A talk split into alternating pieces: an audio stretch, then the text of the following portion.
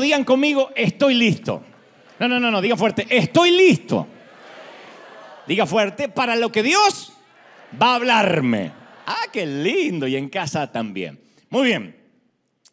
Hace ya varios años, cuando era un incipiente, yo era un incipiente y embrionario predicador, recién estaba comenzando, me invitaron a un imponente congreso de liderazgo. Por aquel entonces solo tenía cinco mensajes que yo iba alternando según el país al cual me invitaban. Siempre eran los mismos cinco. Porque cuando eres evangelista y recorres muchas naciones no necesitas tener muchos mensajes. Tienes cuatro o cinco que funcionan y los vas cambiando o vas anotando. Esto yo acá lo prediqué para no repetir. Pero siempre eran cuatro o cinco, yo no tenía más de eso. Y yo sentía para aquel entonces que era el predicador menos conocido, por supuesto el más limitado, el más joven, el más inexperto, tenía, qué sé yo, 22, 23 años, de todos los oradores que estaban ahí. Pero no era solo una percepción personal, yo era todo eso y en ese orden. joven, torpe, inexperto. Y recuerdo asistir a este congreso en particular, en el que todos los demás colegas predicadores eran muy reconocidos, muy populares, y fue allí que tuve una extraña sensación que me hizo sentir más avergonzado de lo habitual. Que alguna vez quizás lo conté, a priori mi vergüenza tenía que ver con mi indumentaria, con mi ropa, porque por esos años yo viajaba con mi multiúnico traje, con el, que, con el traqueteo de las maletas, que cuando son de mala calidad se arrugan muchísimo, hay unos sacos o trajes que uno los puede doblar y no se arrugan actualmente, pero en ese entonces eran unos trajes que había que planchar, así que sumado a la impericia mía a la hora de planchar, yo tenía un traje que lucía viejo, brilloso, deslúcido, obsoleto, de malísima calidad. Así que la primera noche del Congreso yo fui con mi traje todo brilloso. Lo bueno que hacía así y, iluminaba a la gente de, tanto, de tanta plancha. Miré a mi alrededor y literalmente yo me sentía un indigente, ¿no? Asistían cerca de mil líderes, era un congreso de, de liderazgo, todos con unos trajes impolutos, impecables. Y todo el lugar olía un perfume muy caro, así como en River Arena cuando entras y dices, mmm, qué rico olor, porque para los que no saben en casa hay un aroma dentro de, River Arena que sale por los aires acondicionados para que la gente reconozca el olor de casa. Algunos no se dieron cuenta porque tienen menos olfato que un zorrino, pero la mayoría sí. Bueno, en ese sitio no, no, los perfumes no salían por el aire acondicionado, sino que uno podía sentir que toda la gente olía bien. La noche de la apertura predica un orador extremadamente elegante, aunque a mi gusto, hasta la fecha, algo barroco muy, muy, muy cargado ¿no? en su indumentaria. Tenía puesto toda la billutería de América Latina. Para que lo puedan ver, traje a rayas, se asomaba un pañuelo así de cuatro puntas, un Rolex en su muñeca derecha, un anillo, una alianza, un anillo en cada dedo, una cadenita que colgaba de su chaleco, así, eh, en color oro, eh, un pin con una paloma de plata, una corbata con el símbolo del tabernáculo y el arca del pacto y Moisés haciendo una ofrenda,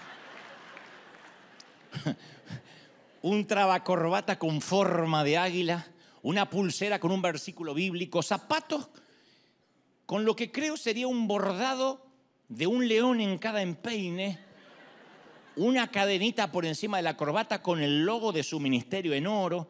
Yo creo que hasta los calzones los tendría con una bordado, una paloma de oro bordada, pero bueno, no puedo asegurar eso, pero era lógico que los calzones iban a coincidir. Y cuando subí al escenario, al stage, yo dije, Señor, ¿de verdad? ¿En serio? Yo me miré el traje mío, digo, ¿de verdad? me trajiste acá con mi único traje azul brilloso, de tanta plancha, solo para avergonzarme. Me sentí muy avergonzado. Ustedes dirán, pero qué trivial, qué pueril. Pero en ese momento, un muchachito con una estima todavía bastante dañada, muy inseguro, uno se siente mal cuando tiene que ser uno de los oradores del Congreso y el orador que te precede parecía literalmente Michael Jackson, ¿no? Entonces yo decidí que me iba a olvidar de, la ropa y que iba a prestar atención al mensaje y traté de ocultar lo más posible con una Biblia grande que tenía ese entonces, mi lamentable penoso, miserable, lastimoso, triste, pésimo, lastimero y pobre traje. Pero no es que estaba traumado, no. Estaba avergonzado. Y aquella noche el hombre nos exhortó a que vivamos eh, en victoria, a que proclamemos que Dios nos quería ricos, prósperos. Eh, él dijo, todo el mundo aquí tiene que salir emprendiendo algo. Yo pensaba, qué fácil es decir todo eso con semejante traje, ¿no es cierto? Porque el tipo estaba muy seguro. Y él eufórico, el público también estaba muy eufórico esa noche, empoderándose con el mensaje que aquel orador trajo en esa jornada. Al día siguiente por la mañana era mi turno. Dije, ¿qué traje me pongo? El único que había llevado. Eso es lo bueno, que no, no estás mucho en duda, ¿no? Eh, me pusieron a predicar por la mañana porque cuando eres el novato siempre te ponen en un congreso en el horario matutino cuando hay menos público, ¿no? Cuando a la mañana muchos no se levantan, por las noches, la, noche estelar. Pero en esos entonces a mí siempre me mandaban por la mañana, que algún, algún, algún este, trasnochado iba y los que se levantaban temprano. Pero sí había algunos de los oradores, los otros que estaban en el Congreso escuchándome. Y como yo era tan joven e inexperto, no tenía aún grandes historias propias con Dios para contar, ni podía competir con el estilo de mensaje de la noche anterior. Sé que estás pensando, bueno, cada uno predica lo que tiene de parte de Dios. Sí, pero uno trata también de no desencajar. Si vas a un congreso de médicos, tienes que hablar algo respecto a la medicina en algún momento. Lo mismo si vas a un congreso donde hay eh, hombres de negocios. Aquí se trataba de un congreso de empoderamiento, de, poder, de, mm, victoria. y yo no tenía mucha idea de qué hablar, especialmente después de haber escuchado al predicador de anoche. Pero sentí al Espíritu Santo diciendo en mi interior, háblales de tus fracasos. En eso eres bueno. háblales de tu fracaso. No que soy bueno en fracasar, sino que soy bueno en contar mi fracaso, ¿no? O tal vez las dos cosas. Yo no sentí que era el momento, ni que era el, el lugar apropiado, pero visto y considerando mi pobre traje azul brilloso, sentí que nadie esperaba otra cosa de mí. Incluso Dios no esperaba otra cosa de mí. Así que decidí hablarles, contar un testimonio sobre el momento, que había pasado hace relativamente poco, que mi pequeño mundo colapsó porque me habían despedido de una empresa en la cual yo trabajaba como un gerente muy joven, una empresa musical, y me habían acusado de ser un ladrón. Injustamente, claro, pero al cabo que me habían eh, despedido por ladrón, porque decía que había un faltante en, en el capital de lo que se vendía, vendíamos instrumentos musicales, y me dijeron, creo que eso lo has robado de alguna forma, etcétera. La historia no la voy a volver a contar ahora, pero injustamente, pero me despidieron por ladrón. Y comencé a contar cómo eso me había quebrado, me había tirado a los pies del Señor, y con lo que he mantenido hasta la fecha. Miren, les dije, yo no soy el típico orador que están esperando en un congreso de este calibre, no soy el clásico ungido, solo un muchacho venido del sur del continente con un mensaje sencillo. Y pasé a contar el testimonio, de ahí construí o traté de construir el, sermón o el mensaje. A mitad del mensaje, un silencio sepulcral inundó todo el santuario, porque ninguno de los predicadores de allí fue invitado necesariamente a hablar de sus fracasos. Así que yo no tenía idea de qué estaban pensando, qué estarían sintiendo, pero durante casi una hora les hablé de mis errores, de mis debilidades, de cómo mi pequeño mundo se tuvo que desmoronar para Dios poder tratar conmigo. Y como eso, que hasta ese momento era un aguijón, porque pasarían muchos años hasta que el dueño propio de la empresa, el mismo dueño de la empresa me dijera, Gebel, reconocemos que fue un error, pero en ese momento no, todavía yo tenía el estigma de que me habían despedido por una malversación de fondos. Les dije esa mañana que no sabía ni siquiera por qué yo estaba allí invitado, que lo atribuía a la gracia inmerecida del Señor, Dios sabe que no lo dije ni por falsa modestia ni por falsa humildad, sino que en realidad yo estaba tratando de disculparme por estar allí y quería que mi, que mi mensaje pasara pronto, para que pasemos al resto. Porque en el fondo yo sentía que no pertenecía a ese sitio, a ese lugar. El público obviamente no estaba eufórico, como la noche anterior, pero yo puedo recordar, escuchar sollozos en todo el recinto. Y cuando terminé de hablar, el sofisticado predicador que te mencionaba, Tumach, que había disertado la noche anterior, se me acercó durante la hora del almuerzo en un sitio donde todos los oradores podíamos compartir. Esa mañana lucía un tanto más informal que la noche anterior, pero aún así repleto de joyas, accesorios, portaba un saco sport también muy caro, presumo y elegante. Y comenzó diciendo que mi mensaje lo había conmovido. Me decía, hijo, hijo, tu mensaje me conmovió. Y luego me empezó a confesar, lagrimeando, que se sentía solo, que se estaba divorciando, que sus hijos no querían verlo. Me dijo que se pasaba noches enteras llorando en las habitaciones de los hoteles, que por esa razón viajaba tanto para predicar por las naciones. Él dijo algo así como, cuando yo salgo a predicar a las naciones, al menos siento que alguien me honra, que soy importante para la gente, ¿me entiendes? Soy alguien, en casa no soy nadie.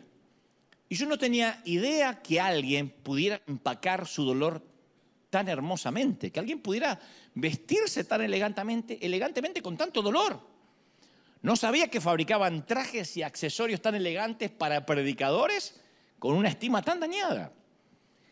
Y, y, mientras que veía correr lágrimas por sus mejillas, lo vi como un chiquito. Aunque él me decía hijo a mí, yo lo vi a él como un niño asustado. Tal vez porque yo también era un niño asustado, pero nos vimos como dos niños asustados. Fue la primera vez que comprobé que ni el Botox, ni el traje de diseño, ni los pines de oro, ni los anillos en cada dedo sirven para ocultar el dolor. Y mucho menos para ocultar la vergüenza. En la superficie este, este hombre parecía perfecto. Yo estoy seguro que todos en ese congreso lo, lo envidiaban un poco, ¿no? Porque, porque era el hombre perfecto, parecía el esposo, el hijo, el padre ideal, pero el dolor que encerraba era tan agobiante que él vivía escapando de su propio hogar para poder mantener una farsa. Y cuando habló conmigo, que no tenía por qué abrirse conmigo, porque eh, me triplicaba quizá en edad para aquel entonces, era su manera de gritar, todo esto es una mentira, es una farsa. Él necesitó decírmelo, supongo, para liberarse. Nunca me voy a olvidar de aquella experiencia porque yo lo veía a él como alguien inalcanzable. De hecho, me sentí siempre mucho menos que él. Que no está bien, porque todos tenemos que tener una estima sana ante el Señor.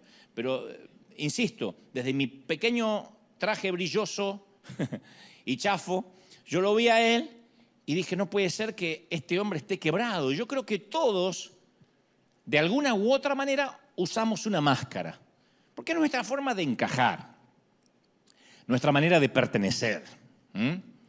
Mientras más rotos nos sentimos en el interior, más nos inclinamos a ocultarlo de los demás. Primeramente para que no nos rechacen y sobre todo para no pasar vergüenza. En los últimos 35 años, por providencia de divina, yo le he podido hablar a miles de personas. Desde aquel primer congreso, bueno, lo venía haciendo desde antes, pero nunca más me detuve de hablar.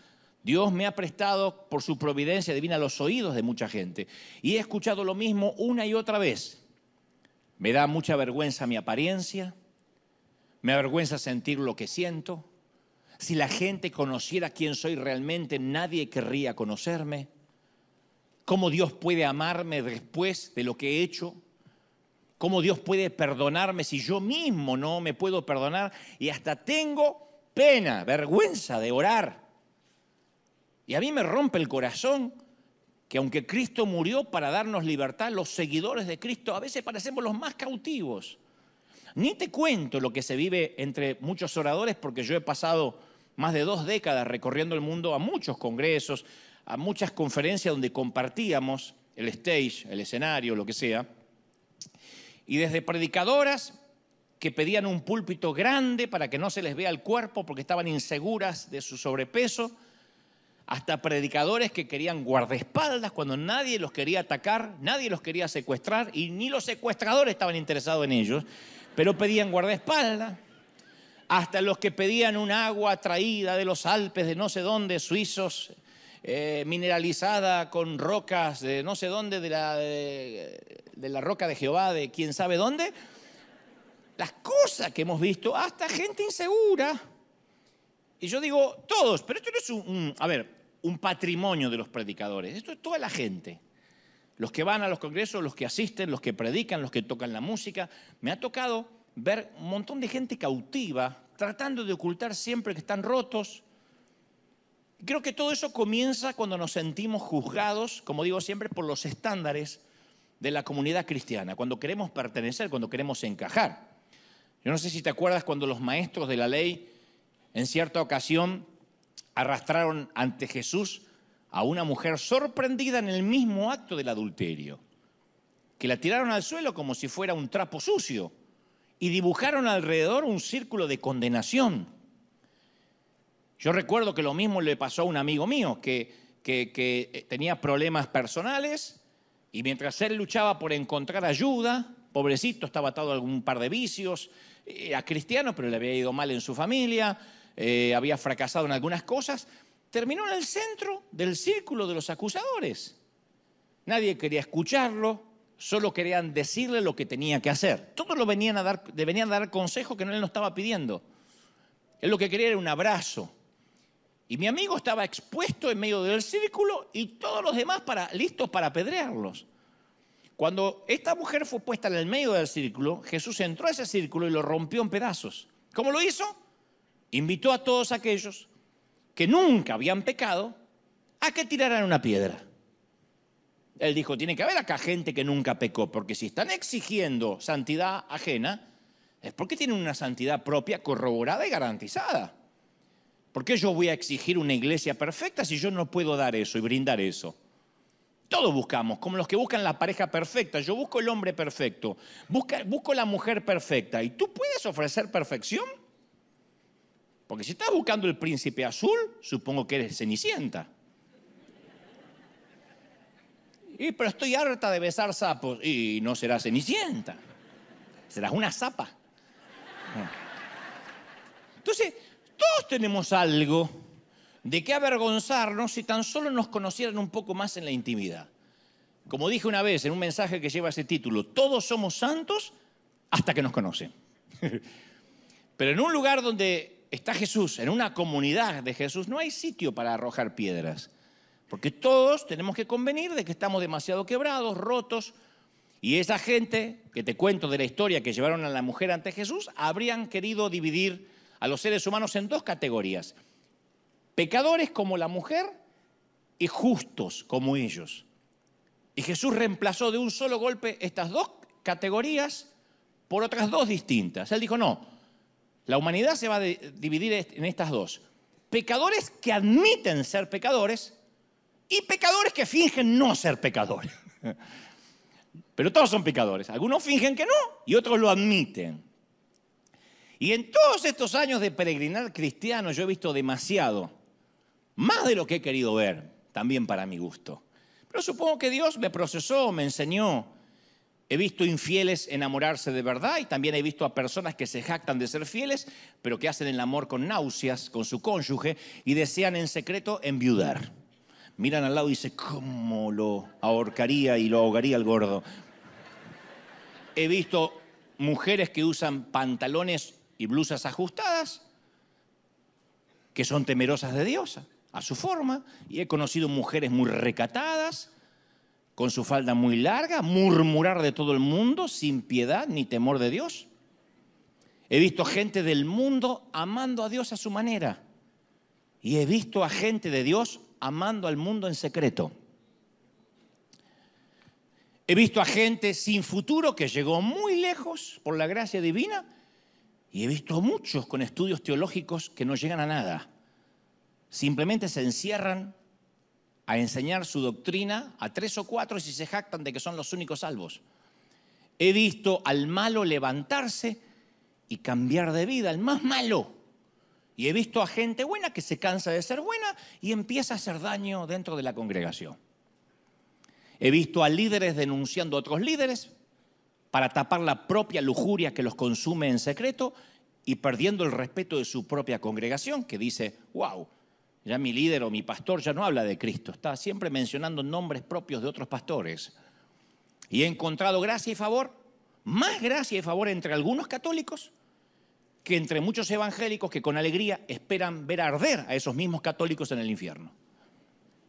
He encontrado más códigos de lealtad entre muchos ateos que en el propio ejército que decimos ser cristianos y a veces rematamos a los propios soldados heridos. Por eso digo siempre, no hay que confundirse. no todo es lo que parece. Detrás de los trajes caros, de los pines de oro, de las cadenistas de plata, también hay mucho dolor oculto. Y todos nos creemos santos y nos gusta arrojar piedras hasta que un día llega el Señor y escribe nuestros pecados secretos y ocultos en la arena pública. Y ahí realmente nos conocen. Pero nuestro instinto, instinto ancestral, nuestro instinto edénico, es esconder la vergüenza. Yo una vez te conté, Génesis 3.8 relata que con el viento de la tarde, el hombre y su esposa oyeron que Dios venía caminando por el jardín Así que con vergüenza corrieron y se escondieron entre los árboles. Fue la vez que habían pecado y como todas las tardes Dios venía a caminar y hablar con ellos. Qué maravilloso, no me lo pueden imaginar. Y en ese momento Adán y Eva hicieron algo que ningún otro ser humano hicieron antes, habían hecho antes, se escondieron. Nunca habían escuchado la palabra, el vocablo esconderse, no existía. Esa palabra esconderse no formaba parte del vocabulario, porque esconderse significa eso, fingir, disimular para tratar de encajar y que me quieran. Ellos tampoco conocían las palabras fingir o disimular, porque todo lo que habían conocido durante toda la existencia era la alegría de estar vivos, de ser amados por Dios, de ser valorados. Y un día el pecado hizo que la primavera terminara Llega el crudo y álgido invierno y se acabó el Edén tal como lo conocían. La serpiente le dijo en Génesis 3:5, Dios sabe que el día que comáis del árbol, de este árbol prohibido, serán abiertos vuestros ojos y seréis como Dios, conociendo el bien y el mal. Ahora, hay muchas falsedades en Satanás, pero acá hay muchas verdades distorsionadas. Porque sí, la primera parte de la declaración era verdad. Le fueron abiertos los ojos. Cuando ellos comen del árbol prohibido, le fueron abiertos los ojos. Satanás tenía razón. ¿Y qué vieron? Su desnudez. Vieron su vergüenza. No, la vergüenza nunca les había afectado, nunca. Hasta ese momento. Y entonces escucharon a Dios caminando por el huerto. Un momento antes de que coman el fruto prohibido, ese habría sido el sonido más hermoso, más grato de sus vidas. Adán, te habla el Padre, ¿dónde estás? Eva, y ahora estaban los dos avergonzados. Nosotros conocemos esa sensación. Ellos no corrieron hacia Dios, no se tiraron a sus pies, no le explicaron qué hubiese pasado si se hubiesen tirado los pies de Dios a contarles lo que había ocurrido. En lugar de eso se escondieron, se alejaron, más tarde se empezaron a echar la culpa el uno al otro. El hombre echó la culpa a la mujer para variar y la mujer le echó la culpa a la serpiente. Y este es el triste y horrible legado del pecado. Que el pecado nos hace escondernos del único que puede ayudarnos, del único que puede salvarnos. La gente se va de las iglesias. ¿Saben por qué se van de las iglesias? La mayoría. Porque pecaron. Entonces lo primero que hacen es ir de la iglesia. No, no, no, no, no, no, no, es que metí la pata y no quiero ir más a la iglesia. Me siento mal cuando voy ahí. Entonces es como los enfermos que no quieren entrar al hospital porque se sienten muy enfermos para entrar. Y esa fue precisamente la intención de la serpiente, romper la relación que existía entre Dios y su creación. La mayoría de nosotros queremos escondernos, queremos huir o tratar de enmendar las cosas, arreglarlas un poco por nuestra cuenta Luego entonces que arreglemos las cosas, iremos a Dios y le explicaremos todo. Pero primero déjame que arregle las cosas Dios.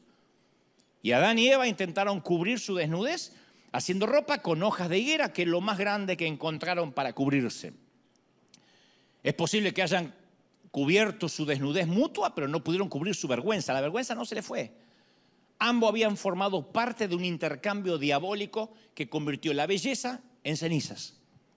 Y aunque Dios había creado los árboles para el deleite de sus ojos, para el deleite de su paladar cuando comieran de sus frutos, ahora esos árboles se convirtieron en un sótano frío, oscuro, lúgubre, húmedo para esconder su vergüenza.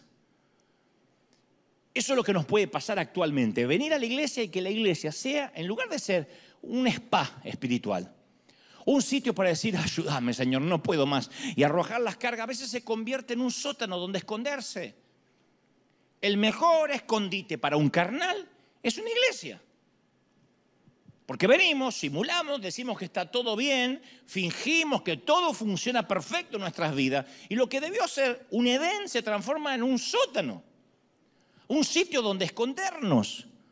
La gente se suele esconder en la iglesia, suele ir a las congregaciones a simular que es santo para tratar de compensar el desastre que ha hecho afuera. Tratar de esconder la vergüenza. Este caballero que te contaba al inicio del mensaje la escondió detrás de un traje caro. Otro la esconden detrás de un ministerio, otro la esconde detrás de tener hijos, otro la esconden detrás del sexo o detrás de comer, lo que sea, para tapar nuestra vergüenza. Perfume barato. Así huele la vergüenza para mí. Siempre sentí la vergüenza como un perfume barato. Porque cuando era chiquito había un perfume barato y empalagoso que solían regalarme para Navidad.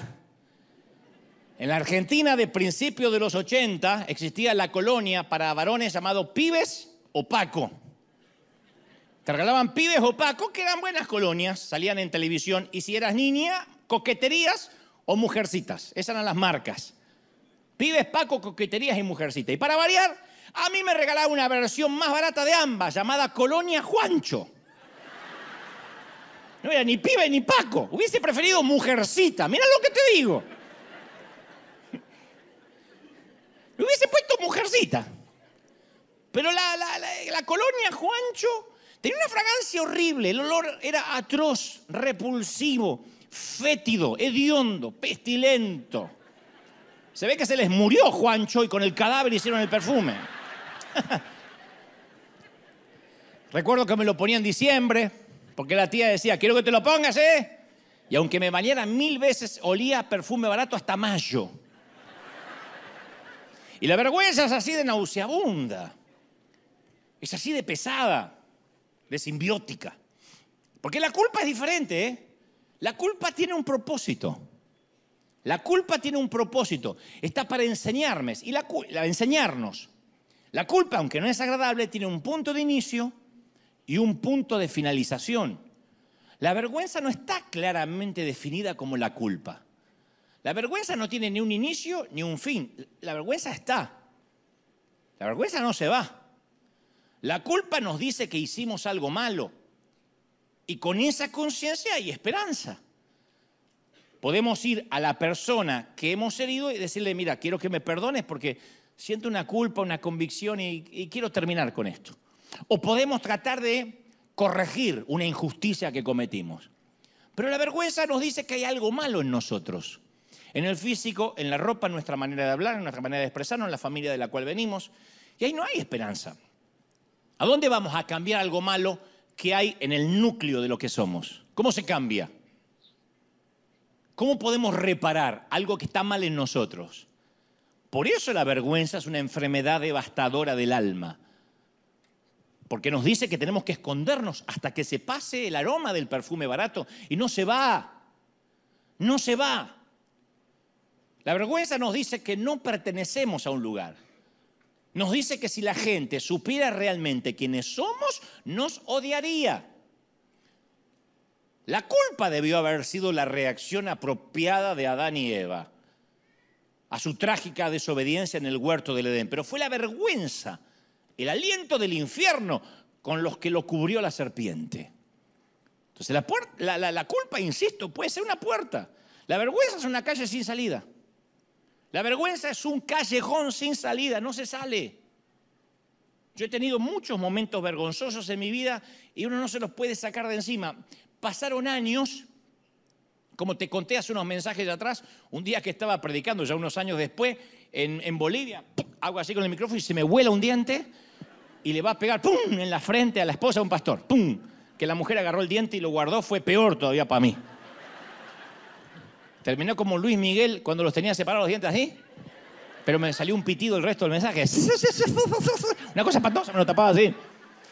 ¿Sabes qué me pasa? Te debe pasar. Yo pienso en ese momento y todavía hago. Cierro los ojos, pero no quiero ver. Creo que nadie se debe acordar, solo yo y, la mujer que debe tener la herida hasta el día de la fecha. Pero yo cierro los ojos. Ah. El Evangelio de Marcos nos presenta el relato de una mujer que se aferró a la esperanza cuando estaba llena de vergüenza. Es el único caso de una mujer que tenía vergüenza, porque todas las demás personas que se acercaron a Jesús tenían culpa, una carga, un aguijón. Esta es una mujer que tenía mucha vergüenza. Marcos 5:25 dice, había una mujer que hacía 12 años, 12 años. Las mujeres comprenden más esto que nosotros los varones. Padecía de flujo de sangre, 12 años, 12 años reglando, 12 años indispuesta. Y había sufrido muchos, había ido a muchos médicos, gastado todo lo que tenía y nada lo había aprovechado y cada día iba peor. Imagina lo ojerosa que debía estar, lo esquelética, cómo se empezaba a poner anémica 12 años, perdiendo y perdiendo y perdiendo sangre. Hoy es difícil de comprender lo que esto inclusive significaba para esa mujer en la cultura, porque hoy sería incómodo, enfermizo, patético, muy patológico, por cierto, pero en aquel entonces se sumaba la carga cultural. La mayoría de los teólogos concuerda que su condición era probablemente una hemorragia de útero, para lo cual no había operación, no había intervención quirúrgica en aquel entonces, una hemorragia de útero. Y esto la convertía en impura. Y las ramificaciones de esa impureza ceremonial eran enormes para una mujer judía. A una mujer hebrea que era impura se convertía en una, en una paria, literalmente hablando. Uno va a Levítico, las leyes ceremoniales de higiene y de asepsia que había en Israel, y Levítico 15, 25 dice, la mujer cuando eh, sufriere el flujo de su sangre en el tiempo de su costumbre, o cuando tuviere más sangre que su costumbre, dice Levítico, estamos hablando de dos, tres días, cuatro días lo sumo, será inmunda en los días de su costumbre. Son cuatro días, cinco días como sumo, inmunda. Toda cama donde durmiere, teniendo el flujo, que es la cama de su costumbre, todo mueble donde se sentare, será inmundo. Nadie se sentará en un mueble donde ella se sienta, en una silla donde se sienta. Eh, nadie tocará los utensilios que ella toque, nadie dormirá en la cama donde ella duerme. Cualquiera que tocare esas cosas también será inmundo. Y deberá lavar sus vestidos. Asimismo se lavará con agua y será inmundo hasta la noche. 12 años con esta ley ceremonial. Esta mujer no se acercaba a los hijos, no podía cocinarles, no podía tocar un utensilio, una cuchara, un tenedor y en su desesperación había gastado cada centavo intentando encontrar una cura. Entonces no solo no se sentía mejor, sino que estaba quebrada y su estado estaba empeorando, estaba desesperada. Había oído hablar de un hombre que sanaba a la gente, puedo imaginar que pensó, esta es mi única oportunidad. Porque en su época había una superstición común referente al poder que una persona podía transferir a través de sus ropas. Así que ella solo tenía que tocar el borde de las prendas de manera que dice, si me acerco voy a ser sanada. Lo que lo hacía atractivo a esto es que la sanidad podía ser anónima. Porque esta mujer lo que tiene, además de la enfermedad, es vergüenza. Era una enfermedad vergonzosa para una hebrea. Porque enseguida se decía que esto venía de una maldición, si era un pecado oculto. Nadie podía pensar que era literalmente hemorragia de útero. Así que ella dijo, lo que me atrae es que esto puede ser anónimo. Ella podía deslizarse, tocar su túnica y después desaparecer entre la multitud. La vergüenza le dijo que ella no pertenecía, pero estaba desesperada por tener una esperanza. Y Jesús llegó a la ciudad. Ella oyó el ruido mientras se ocultaba, como siempre, como una indigente, en un callejón eh, tranquilo no era el ruido de una multitud eh, tumultuosa, ni el ruido de los soldados romanos, los soldados del imperio cuando cabalgan por la ciudad, era el sonido de la esperanza. Así que esperó a que pasara toda la multitud y luego se abrió sigilosamente paso para acercarse a él. Yo me imagino que su mente corría a toda velocidad. ¿Y si alguien me ve? Porque muchos conocían que estaba inmunda. ¿Y si alguien me reconoce? O lo peor aún, ¿y si lo toco y dejo inmundo al Mesías? ¿Cómo voy a seguir viviendo? Nosotros hemos vivido la pandemia, el peor momento de la pandemia. Yo recuerdo cuando todo el mundo estaba de pésimo humor porque no sabías qué te contagiaba y qué no. Y cuando todo el mundo tenía miedo a morir. Y cuando ibas a un supermercado y te gritaban y te trataban mal si te querías llevar un, bistec de más, porque tenían miedo que hubiese un desabastecimiento global. Por alguna razón, cuando se desata la pandemia, se desaparecieron los papel higiénicos de todo el sitio como que parecía una pandemia de diarrea, porque no entiendo por qué. Y el agua desapareció. Y un mal humor, porque no sabías qué te contagiaba. Escuchabas a alguien estornudar y, era terrible. Un gas hubiese sido más respetado que un estornudo. ¿Por qué? Porque teníamos miedo de que estuviera inmundo. Estábamos repartiendo comida ya por marzo del 2020, cuando recién la pandemia estaba en pleno auge, y recuerdo que dejábamos comida en casa por casa, aquí muy cerca, y sale alguien muy enojado y dice, no, ¿cómo se atreven a entrar ahí? hay alguien con COVID. El que está ahí tiene COVID. Estaba condenado a morir. Le digo, le vamos a dejar la comida en la puerta. Y los vecinos no querían en el inconsciente quería que se muriera de hambre para que no contagiara al resto. Esto es más o menos cómo actuamos las masas con esto de ser inmundo, porque decimos, qué locura, la cultura, la hemos vivido en aeropuertos, la hemos vivido para querer entrar a una tienda, los que hemos tenido que esperar bajo el sol para ir al dentista, afuera, separado de todo el mundo que ni, el médico quería contagiarse o, tener terror a tener algo nuestro. Imagínate lo que esta mujer vive, 12 años que se le suma la cultura religiosa y ceremonial. ¿Cómo podía más empeorar su vida? Estaba enferma de soledad, enferma de desesperación. Entonces, agachando la cabeza inmunda, se acercó a la multitud. Había mucha gente, las personas se apretujaban, todos querían estar cerca de Jesús, Irónicamente, fue su propia vergüenza la que le abrió paso, porque doblada como estaba, flaquita, esquelética, le hicieron lugar para que esos bracitos esqueléticos tocaran el ruedo de la, de la túnica de Jesús. Y de repente, en un instante, ¡pac! Algo sucede. Ella lo siente, lo siente dentro suyo. Mi mamá sintió cuando fue sanada de cáncer. En aquella iglesia de Delviso, Pilar, Buenos Aires, cuando un pastor oró por ella, ella dijo, yo sentí esta noche que fui sana. Y a pesar de que no hubo una mejora inmediata en ella, porque mi madre tenía un cáncer fulminante, ella sintió que esa oración había producido algo. Yo creo que los enfermos que son sanados de manera milagrosa sienten eso dentro. Fue como si en su esencia alguien hubiese corrido las cortinas en el lugar más oscuro del corazón y la inundara una luz sanadora. Ella no sabía si reír o llorar. Esta mujer que se acercó a Jesús solo escuchaba su propia risa, pero también podía sentir sus lágrimas. Decía, sí, es el Mesías el que yo toqué. Es el Mesías, porque si era un timador, si el tipo era un fraude, ella no se iba a sanar. Ella iba a contaminar al tipo. Entonces, creo que lo primero que piensa, y las mujeres van a coincidir conmigo, lo que primero que piensa es en su familia, en sus hijos. Ahora los puede abrazar. Ahora puede formar una pareja. Finalmente podía tocarlos, cocinarles, mirarlos a los ojos. Entonces cuando se da vuelta para escaparse de la multitud que ya está sana, sucede algo. Jesús estaba acostumbrado a estar rodeado de gente que con codazo lo apretaban y lo empujaban, pero él, sintió que sucedió algo más. Él sintió que había salido poder, virtud, que algo había salido de su cuerpo. Y entonces se da vuelta y dice, ¿quién me tocó? la mujer quedó helada.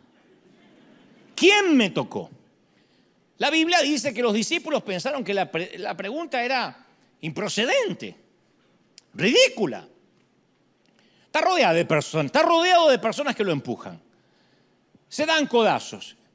Pero Jesús sigue diciendo, alguien me tocó y está esperando pacientemente una respuesta. Nadie podía decir, ella te tocó, porque todos lo estaban tocando. Así que no era una invitación a que denunciaran quién lo tocó. No nos confundamos. Él no le dijo a los discípulos, ustedes vieron que alguien se me acercó, era imposible decir quién se le acercó si todos estaban cerca, si todos lo estaban tocando, todos lo estaban eh, llenando de codos y apretando y apretujando, le tocaban el cabello y se le prendían. ¿Cómo van a decir quién. Nadie podía, solo la persona que lo había tocado y había sido sanada podía decir yo, yo soy. Jesús la hubiese dejado desaparecer entre la multitud, pero le dio la oportunidad que hablara. Le dio la oportunidad de sanidad en un nivel más profundo. Porque había sido limpiada de su enfermedad física. Jesús lo sabía, la mujer también, pero ahora tenía que ser limpiada de su vergüenza. Tenía que dejar ir su vergüenza. Y para dejar ir la vergüenza hay que enfrentarla. Así que ella tuvo que agarrar toda pizca de valentía para adelantarse. Se podía haber ido y estoy seguro que Jesús no la habría expuesto. Pero se acerca y le cuenta a Jesús toda su historia, delante de todos los curiosos que estaban ahí. Que no es una historia para contar con testigos.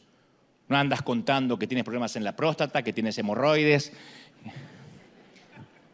que eres frígida, que son temas que son demasiado privados. Diría Jesús, tendrías un momento, nos encontramos en el aposento.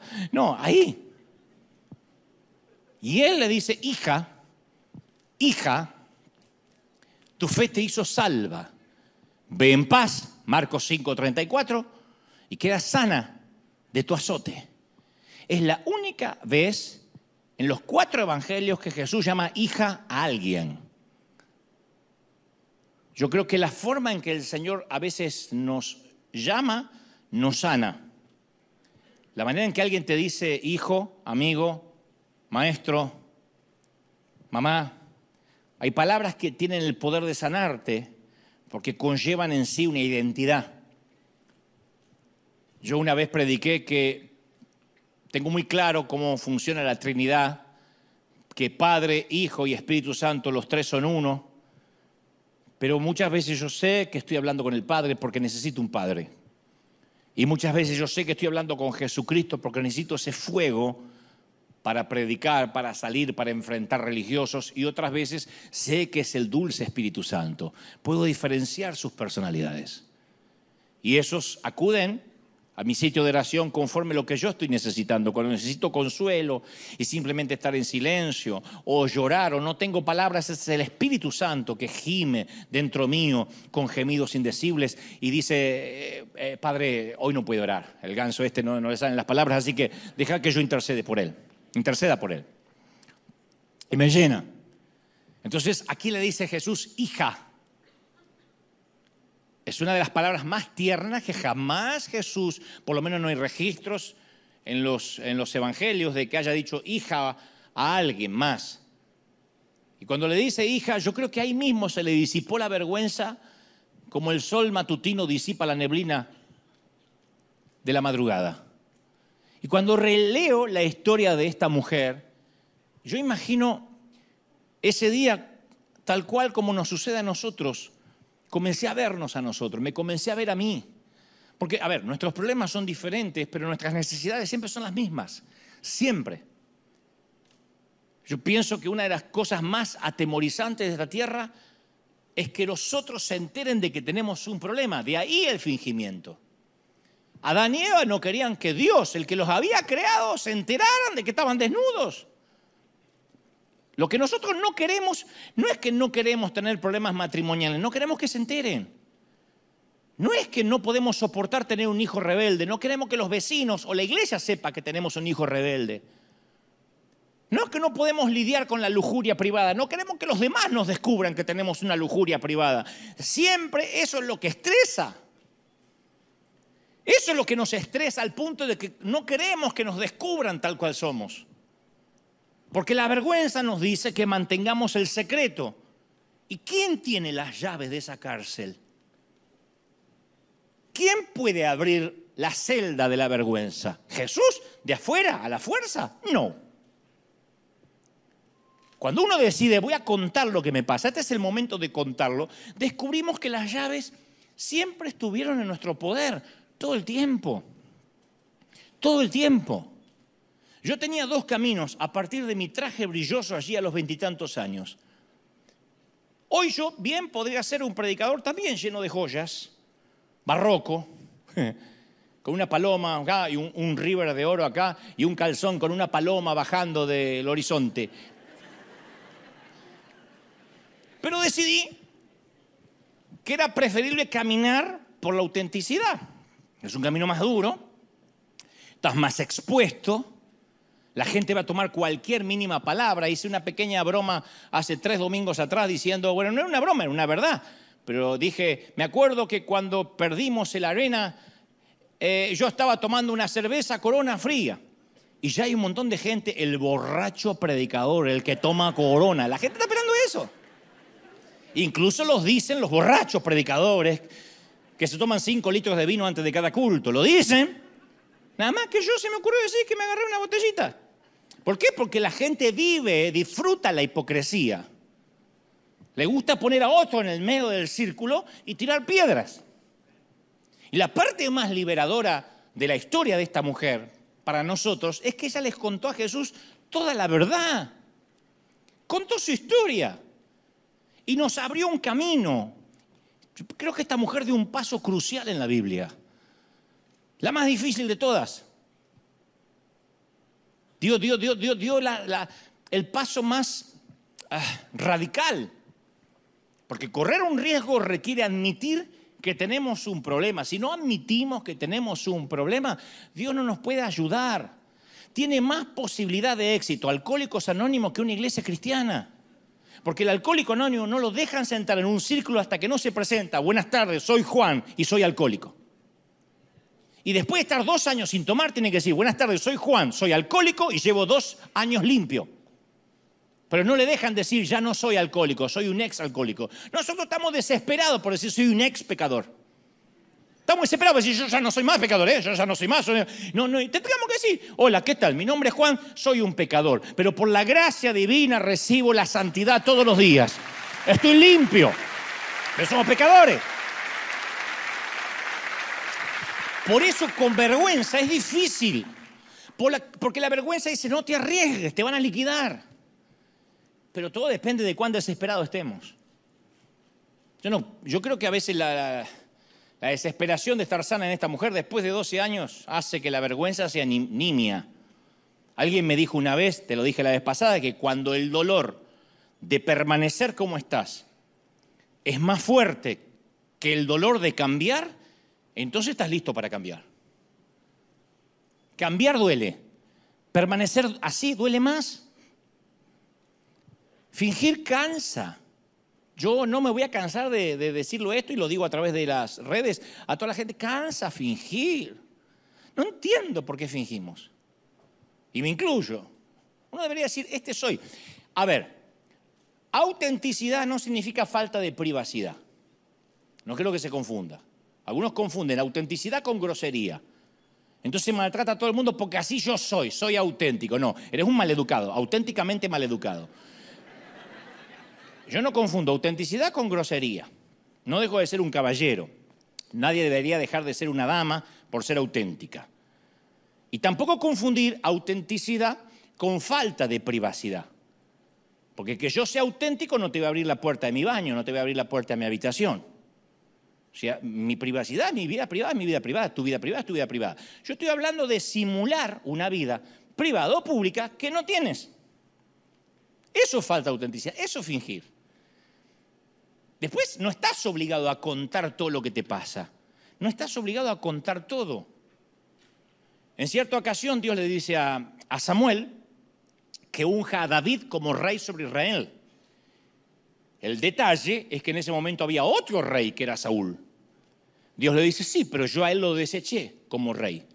Quiero que unjas a otro.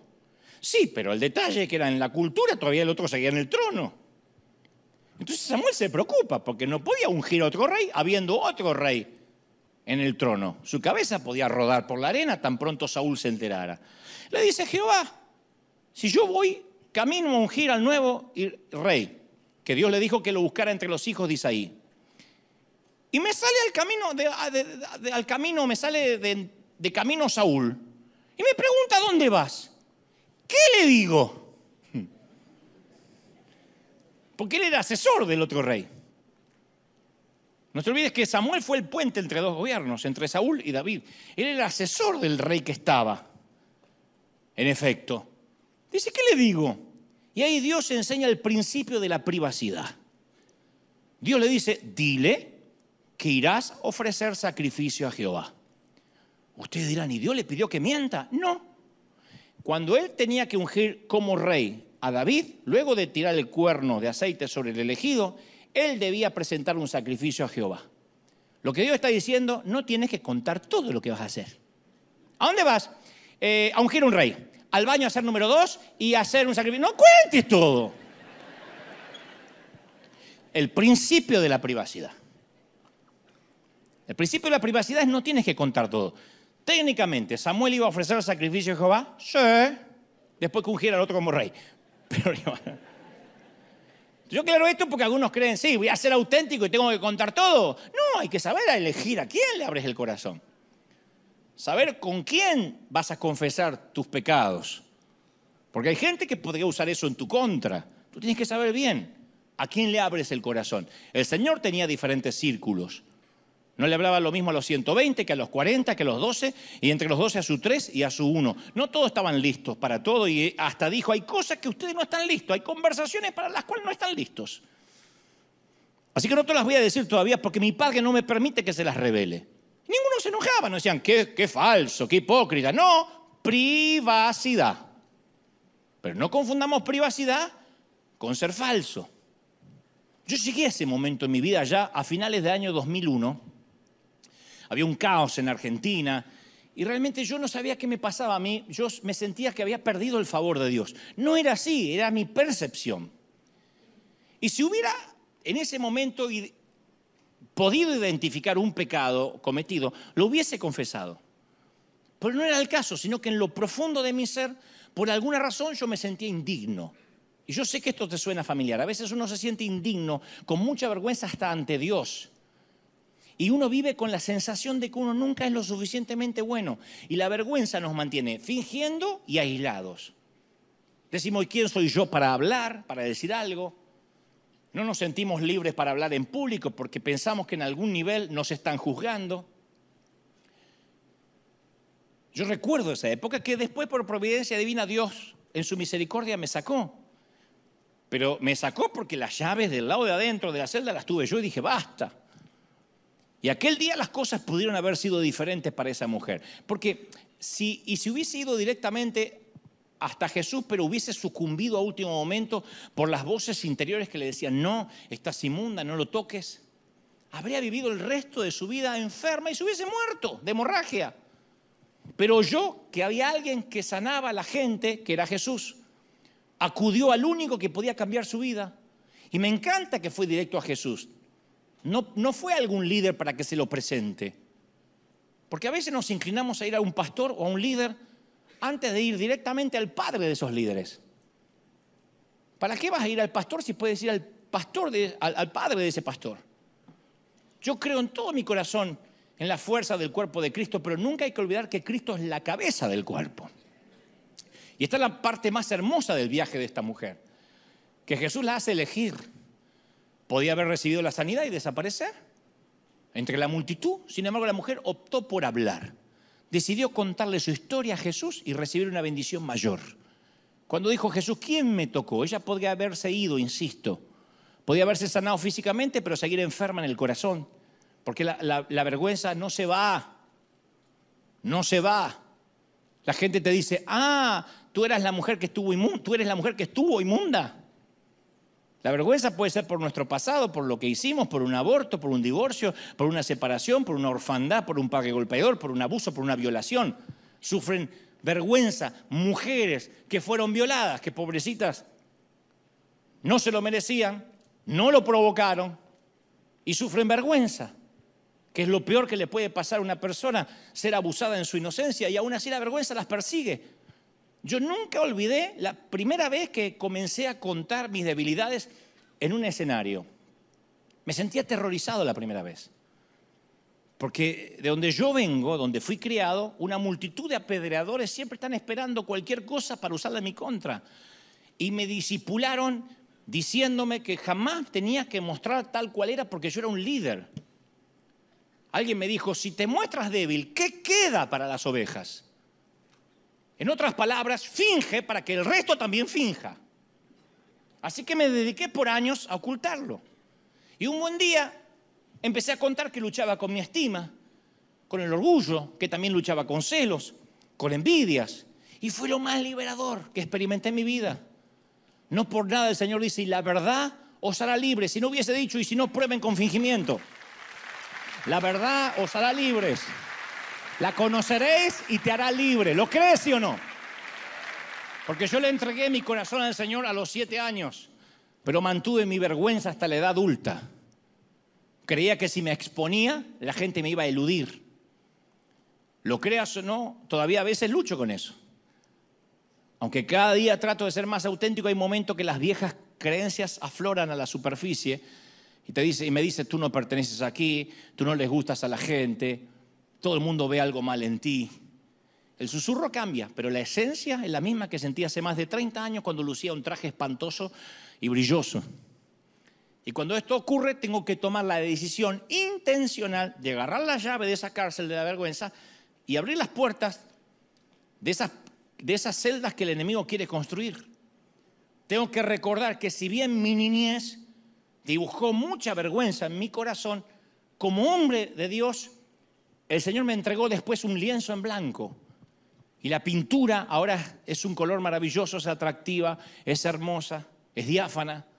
Ahora escucho otro susurro que Dios me dice, eres amado, Dante, eres digno de amor, eres especial para mí, te amo, eres distinto, eres único para mí.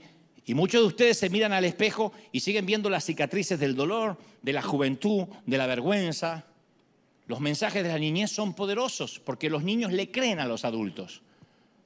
Una dama fue abusada sexualmente a los nueve años. A los nueve años era bonita, tenía un largo cabello brillante, incapaz de contar lo sucedido a sus padres por vergüenza, comenzó a ocultarse. Y a medida que pasaron los años, usó la comida para levantar una pared entre ella y cualquiera que quisiera lastimarla sabía que debía trabajar su físico cuando fue adolescente, probó todas las dietas a vida y por, hacer, y por haber para quitarse el exceso de peso que con los años de comer demasiado le habían dejado en el cuerpo. Todas funcionaban durante un tiempo, pero nunca perduraban porque la comida no era el tema central. Le llevó 40 años comprender que ella había decidido en su inconsciente nunca más volver a ser bonita, porque a las niñas bonitas les sucede cosas malas y tuvo que aprender a dejar ir la vergüenza a los 40 años con mucha terapia y ayuda de Dios. El día que tocó el manto de Jesús fue sana.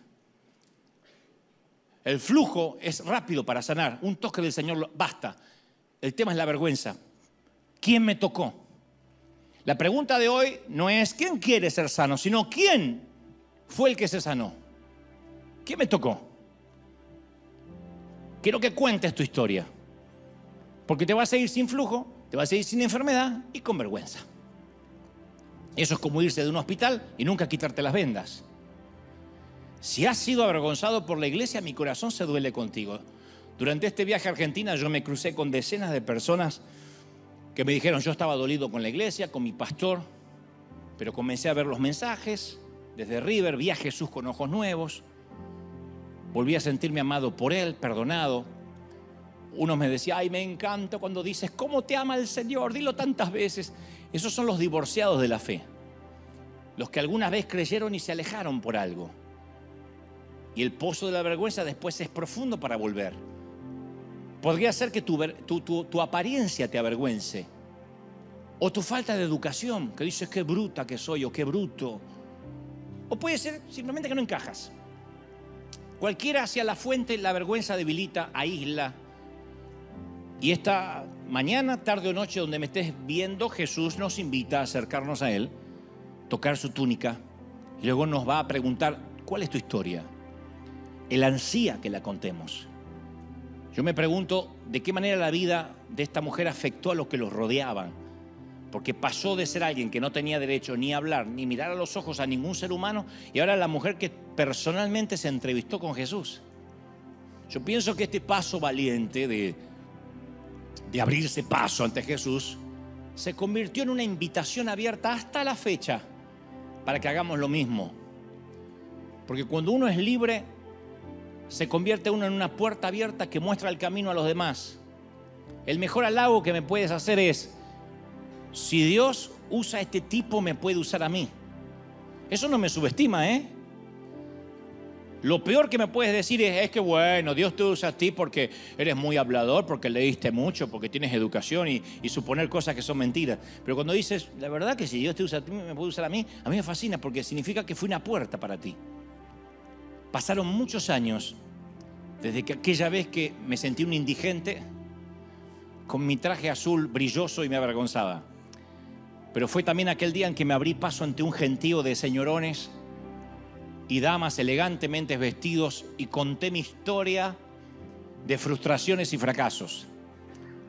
Fue aquella mañana en un congreso al cual no pertenecía, no encajaba, que empecé mi larga peregrinación hacia la libertad y sanidad de mi alma. Y fue también esa misma mañana que un veterano predicador cargado de joyas y anillos de oro decidió imitar mi osadía de tocar el manto del maestro y me contó su historia envuelta en lágrimas. Y luego sé que fue un hombre verdaderamente libre. Y claro, a propósito, nunca más volví a usar aquella pestosa y hedionda colonia Juancho que me regalaban en las navidades cuando era niño Dudo que se siga fabricando porque algún cliente de Hondo tuvo que haber demandado a Juancho. Y además desde, desde hace algunos años huelo mejor, o al menos eso me hacen creer. Pero lo más importante y fundamental es que nunca jamás, nunca jamás me he prometido sentí el perfume barato de la vergüenza. Nunca más. Nunca más, gente, nunca más. Dale un aplauso al Señor. Celebra, celebra, celebra al Rey. Vamos, dale un aplauso. Celebra al Rey de Reyes. Si crees que Dios te habló esta mañana, dale un aplauso, dale un aplauso y le Señor, me quito el dolor, me quito la vergüenza. Tu manto del Señor. Aleluya. Más, más, más, más. Celebra en casa también. Dios ha hablado hoy. Dios ha hablado esta mañana. ¡Wow! Impresionante.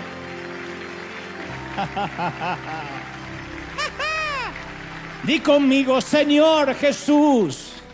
Fuerte, Señor Jesús. Entra en mi vida. Perdona mis pecados. Fuerte. Anota mi nombre en el libro de la vida. Te recibo, Señor como mi Salvador. Levanta tus manos, quiero orar por todos, aquí en casa. Quiero orar por todos, quiero que ores conmigo también. Porque yo solo voy a orar, pero la llave de la celda de la vergüenza la tienes tú. Tú tienes el poder todo el tiempo de salir de ahí. Dile, Señor, quiero contar mi historia, quiero ayudar a otros. Quita del profundo del arcón, de lo profundo del closet del ropero aquellas historias que has escondido bajo polvo. Y dile, Señor, yo hoy no solo tocaré tu manto, sino que levantaré la mano cuando preguntes quién fue. El Señor dice, ¿quién fue que tocó mi manto? ¿Quién fue que, que se atrevió a quitar virtud de mí? Dile, Señor, yo soy. Mi desesperación es tan grande que yo he venido desde lejos para ser libre del azote de hace 12, 15, 30, 20 años, 3 meses, días. Uy, todos orando, vas a ser libre esta mañana. El Señor me dice, hay libertad, hay libertad. Donde está el Espíritu de Dios hay libertad. Conoceréis la verdad y la verdad te hará libre. Y el Señor hoy está librando cadenas. El Señor está quitando cerrojos de bronce, cerrojos de acero, quitando las ataduras. Yo sé que algo ocurre. Padre, desde aquí, desde Anaheim, estoy orando por toda la gente, por la Argentina querida que acabo de visitar. Bendice a todos esos compatriotas que están sufriendo, peleando luchando contra la inflación, contra la economía, contra los malos gobiernos. No solo bendigo Argentina, sino México hasta Tierra del Fuego, toda la región, todo Centroamérica, todo Latam, todo Latinoamérica. Bendice, sopla Dios sobre ellos. Oramos por la Unión Americana, los Estados Unidos de América. Vamos a orar por nuestros amigos asiáticos. Vamos a orar ahora por Oceanía. Vamos a orar por Europa. Dios está haciendo algo, no solo aquí, sino en todos los continentes. Y se desata un manto de autenticidad. Padre, perdónanos si hemos arrojado piedras dentro del círculo. Perdónanos por exigir Santidad cuando no podemos ofrecerla. Perdona a los que andan de iglesia en iglesia buscando una perfección cuando ellos mismos no pueden darla. Qué torpe hemos sido. Vamos, dile como aquel pecador que oraba, dile Señor, sé propicio de mi pecador, porque hasta dudo que sepa cómo orar. Espíritu Santo, enséñame a ser mejor para ti. No importa qué opinen los demás, nadie se va a enterrar conmigo en la tumba. Cuando me vaya solo me importará haberte agradado. Señor, yo oro ahora por miles de personas que están del otro lado, para que la corriente del Espíritu los toque, para que un viento de otra parte los bendiga. Pueden sentirlo todos, todos, todos. Algo está ocurriendo aquí. La misma unción del Espíritu que está descendiendo sobre River Arena llegue ahora hasta los confines de la tierra. Te toca el Señor, te toca, te bendice el Señor. Padre, gracias. ¡Wow! Impresionante. Vamos. Todos orando, todos, todos, todos. Presencia del Espíritu sopla. De los cuatro vientos sopla. Más, más. Levanta tus manos y bebe. Sé limpio. Sé limpio. Y ahora sé puro de tu vergüenza. Quita el perfume barato. Quita el olor hediondo de esa vergüenza que te ha acompañado toda la vida. Sé una mujer y un hombre libre. Padre, he transmitido a esto tus hijos lo que creo me has dicho que les diga. Míralos. Considera sus corazones. Mira cuán sencillamente están orando. Señor, cuando me presente ante tu presencia diré, simplemente les he hablado lo que creí que era tu verdad, lo que creía que tú ponías en mi corazón. Yo te los presento por sí. Sé que los conoces a todos y has pagado un precio por cada quien, pero vuelvo a presentártelos otra vez. Mira, esta es la Grey que has reunido aquí, desde los confines de la tierra, un público cosmopolita, multicultural. Y los has traído de los países más lejanos y otros son de aquí. Pero los amas tanto, Señor. ¿Cómo nos amas? ¿Cómo te ama el Señor? Uy, cómo te ama el Señor, querida. ¿Cómo te ama? ¿Cómo no te va a amar, princesa? Te ama el Señor. Está empecinado con tu vida y me dice que no te deja hasta que no haya hecho contigo lo que dije lo que dijo que iba a hacer. Te bendice el Señor. Padre, gracias por esta mañana. Gracias por este día. Estamos en bendición, dispuestos a comenzar noviembre, terminar este mes mañana y comenzar los últimos dos meses del año. Y yo declaro que terminamos el año en bendición, en victoria, con puertas y cielos abiertos. Los mejores días están por venir, lo creo, lo confieso, te lo ruego y sé que va a venir. Bendícelo, Señor. Amén, amén y amén. Gloria al Señor. Que el Señor te bendiga. Hasta el domingo que viene. Chau, firme como talón de oso. Chau, chau, chau. Dios te bendiga.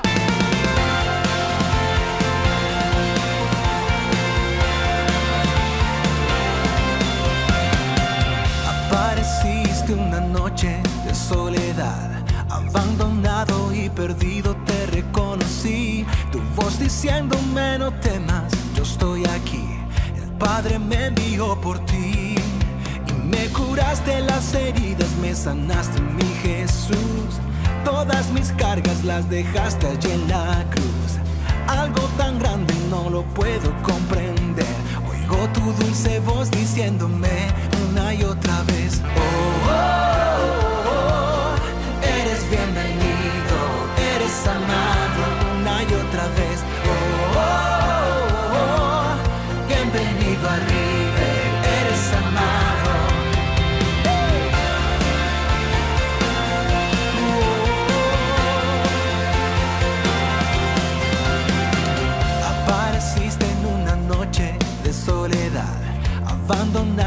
perdido te reconocí. Tu voz diciéndome no temas, yo estoy aquí. El Padre me envió por ti y me curaste las heridas, me sanaste mi Jesús. Todas mis cargas las dejé